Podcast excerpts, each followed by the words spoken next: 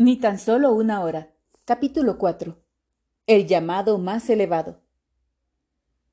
Después que murió Howard Conotser en 1978, recibí la invitación de ser pastor de su iglesia, la cual tenía tres mil miembros. Era un ofrecimiento muy tentador para un pastor de 28 años encargado de jóvenes, pero de inmediato Dios me hizo saber que esa invitación no era para mí. Un hombre de la comisión se me acercó con una propuesta que expresaba algo así. Hijo, vamos a triplicarte el sueldo, incluirte en programas de televisión y hacerte rico y famoso. Lo único que tienes que hacer es dar mensajes que hagan que la gente venga al altar, jugar bien tus cartas y nosotros te aseguraremos el éxito. Esta era otra de esas conversaciones íntimas, cara a cara, a las que ya me estaba empezando a acostumbrar. De modo que erguí los hombros y le contesté directamente. Mire, dejé de jugar a las cartas cuando me convertí. Bueno, esa respuesta me aseguró el regreso a Kilgore. Aunque me estaba por graduar del seminario y mi esposa y yo teníamos tres hijos pequeños por entonces, me trasladé al mismo dormitorio que había ocupado siendo adolescente, cuando cursaba la enseñanza media. Mi futuro parecía haberse desmoronado de golpe. Dios sabe cómo motivarnos a la oración, ¿verdad? Fue por entonces que conocí a Bob Wilhite, pastor de la primera asamblea de la Iglesia de Dios en Kilgore, Texas, quien me invitó a dirigir unas reuniones de avivamiento en su iglesia. Algo de ese caballero de maneras suaves y cabello gris captó mi interés. Supe de inmediato que ese hombre sería mi pastor, y se lo dije. Durante siete semanas dirigí las reuniones de avivamiento como me había pedido, y vimos cómo se salvaban quinientos adolescentes. Fuimos testigos de la conversión de una clase completa de estudiantes de una escuela secundaria. Pero lo más extraordinario que ocurrió durante ese avivamiento fue un cambio muy singular en mi vida, ya que pasé a interesarme más por la oración que ninguna otra cosa. Ocurrió como sigue. Una noche dije, Pastor Wilhite, entiendo que usted es un hombre de oración. Correcto, respondió. Siempre oro. He estado levantándome temprano a orar durante más de treinta años. Se me aceleró el pulso y me dije a mí mismo, Oh Jesús, aquí hay uno de verdad. Disimulando mi entusiasmo, le pregunté, Mientras se lleva a cabo este avivamiento, ¿me permitiría ir a orar con usted de mañana? Por supuesto, contestó. Pasaré a recogerte a las cinco.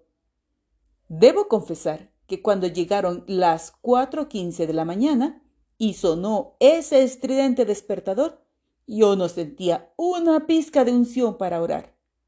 Ningún ángel se paró a mi lado para ordenarme Ven a orar, hijo mío.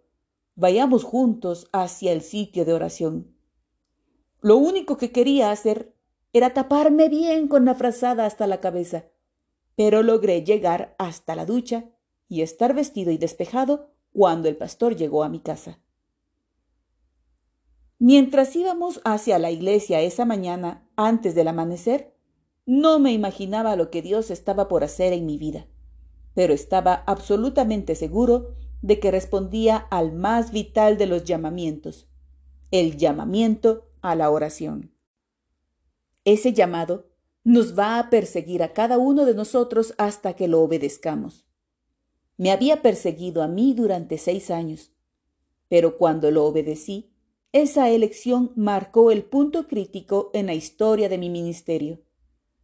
Desde ese día en adelante, seguí levantándome temprano todos los días para orar. Por cierto, yo buscaba la mano de Dios rogándole, Señor, haz esto o aquello por mí. Pero cada vez más buscaba también el rostro de Dios, sediento de su amistad y comunión hambriento de que su carácter santo, amoroso, compasivo, se fuera desarrollando dentro de mí. Me sentía como una criatura que no distingue su mano derecha de su mano izquierda. Sabía que había muchísimo para aprender acerca de la oración y la comunión con mi Padre. El clamor de mi corazón era, Enséñame a orar, Padre, enséñame a orar. Una mañana durante ese período de dos años en que viajaba como evangelista, mientras estaba en oración, el Espíritu Santo empezó a revelarme verdades acerca del Padre nuestro, que quiero compartir con usted en los próximos capítulos. Yo estaba en el Canadá dirigiendo un encuentro de avivamiento para jóvenes, cuando el Señor me dijo claramente, Ve a Rockwall para establecer allí mi pueblo. Rockwall, una población que no pasaba de los once mil, estaba enclavada en un acantilado que mira hacia el lago Ray Hubbard, a unos 35 kilómetros hacia el este de Dallas. Es un pueblo pequeño, en el condado más pequeño de Texas. Si Dios me hubiera ordenado, despéñate de la faz de la tierra, no me hubiera sorprendido más que esta otra orden.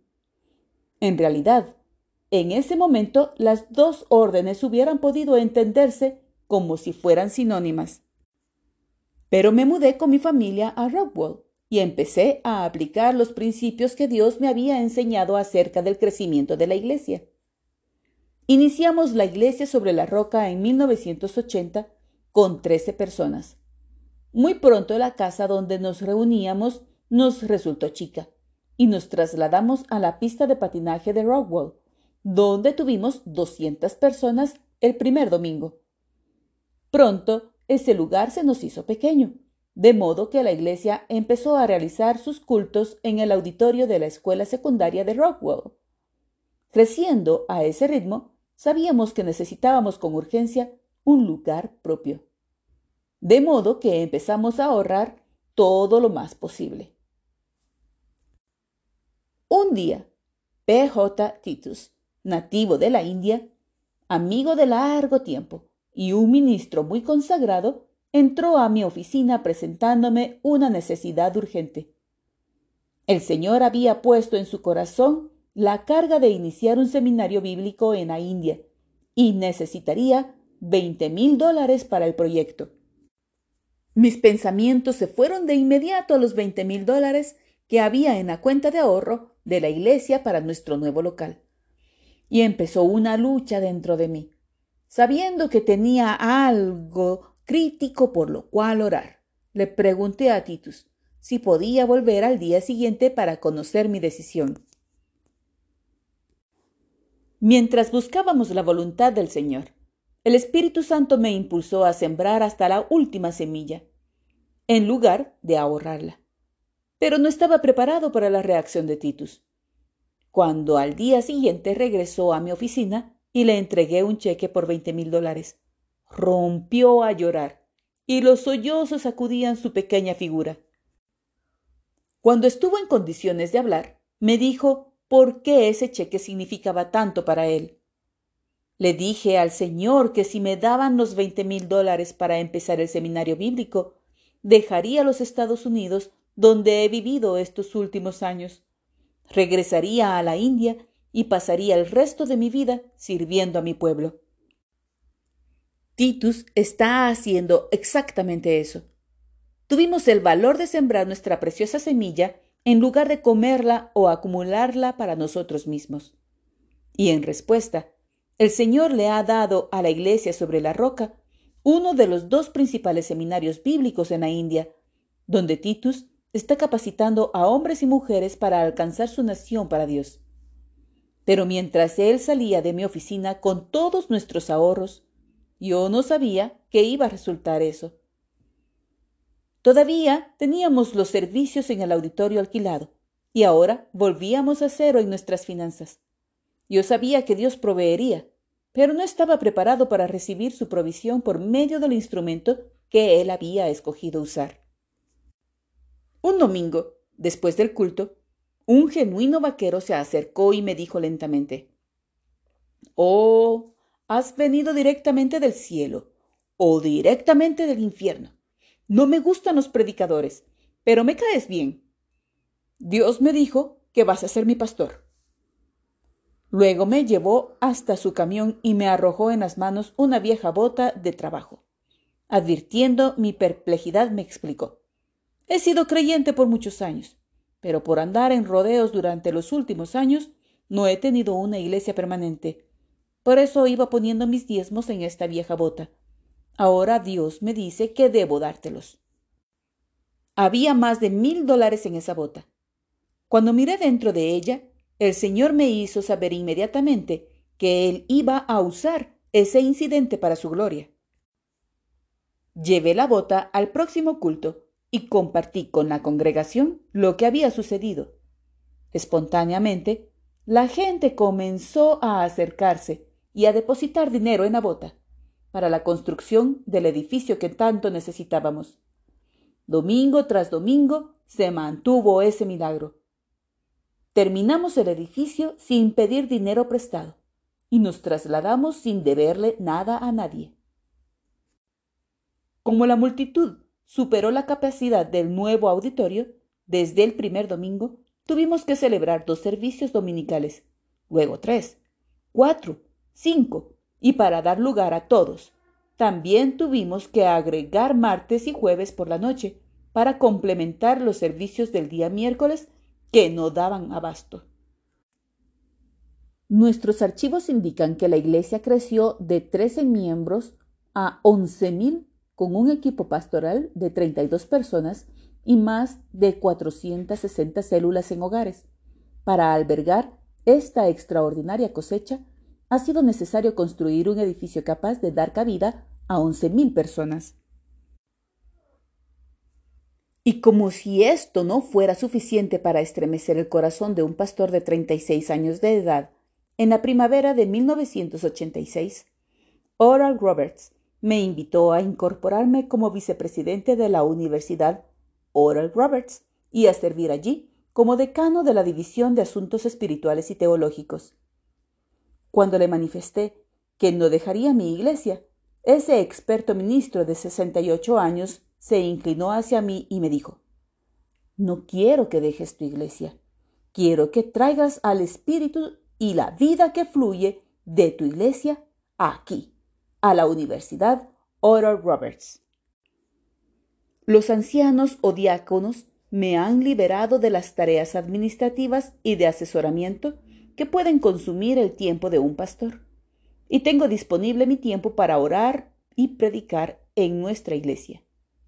También conduzco un programa nacional de avivamiento en la oración, según Dios me ha indicado hacer, y trabajo capacitando líderes espirituales por medio de la Universidad Oral Roberts. ¿Se ha detenido alguna vez a pensar en la magnitud de una simple pero decisiva elección hecha años atrás? Yo pienso a menudo en esa elección que hice, y le doy gracias a Dios porque respondí al llamamiento que es aún más extraordinario que mi llamado a predicar, el llamado a la oración. No todo creyente quizás sea llamado a predicar, pero todo creyente es llamado a orar. Orar es nuestra obligación. Orar es nuestro privilegio. Orar como el aire, el agua y la comida son necesarios para nuestra supervivencia y crecimiento. Pero hay muchos creyentes que consideran que la oración es una actividad optativa. Corrie ten Boom, la amada autora de muchos libros cristianos, a veces planteaba esta pregunta a los creyentes. ¿Qué es la oración para usted? ¿Una rueda de auxilio o la rueda motriz? ¿El timón que lo conduce? Medite en esta pregunta en la intimidad de su corazón y recuerde que hay un llamado más elevado que es el llamado a la oración. ¿Has respondido a ese llamado?